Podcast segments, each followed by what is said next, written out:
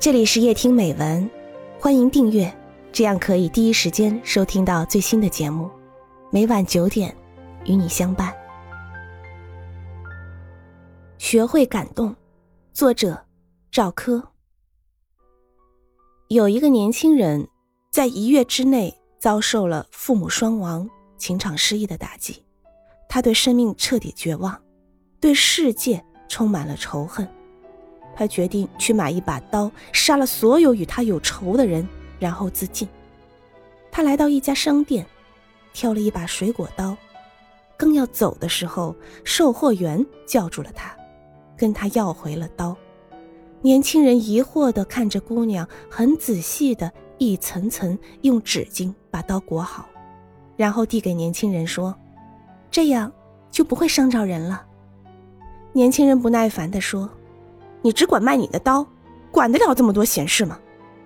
售货员仍然笑着说：“我是管不了那么多，这把刀卖出去，用它削水果，或是用它杀人，我都管不着。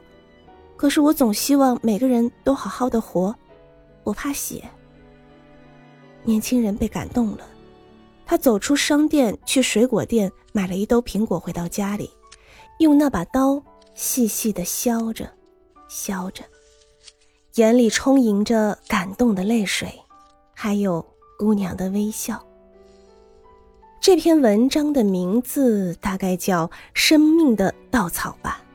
读完它，我也被深深的感动了。从此，我不再吝啬自己手中的稻草，常常将它抛出，或是对失落者的一句鼓励的话语。或是对陌生人一个甜甜的微笑，这些对我来说不费举手之劳，对他们却可能有着生死攸关的作用。我这样做不为别的，只希望每一个人都活得好，心情好。我选定了我新的人生格言：如果你得不到你应得的微笑，那么你就把你的微笑送给别人吧。从此，我的心中没有仇恨，只有给予的快乐和快乐的感动。每每和老同学相逢，旧话从前；每每收到远方朋友来的信，甚至陌生人友善的一个目光，我都能感到无尽的快乐，心中便会涌起一股莫名的感动。这种感觉淡淡的，却能持续很久，让我的心情明朗而欢快。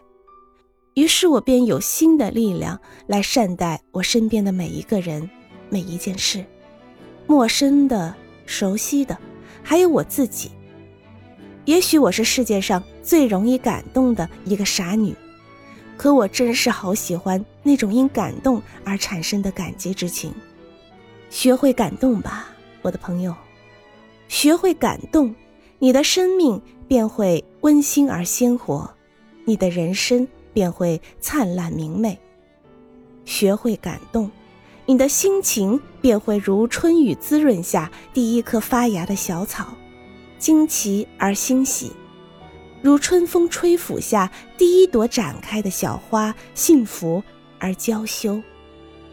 学会感动吧，我的朋友，相信学会感动后的你，每走一步，都是琴键的冥想。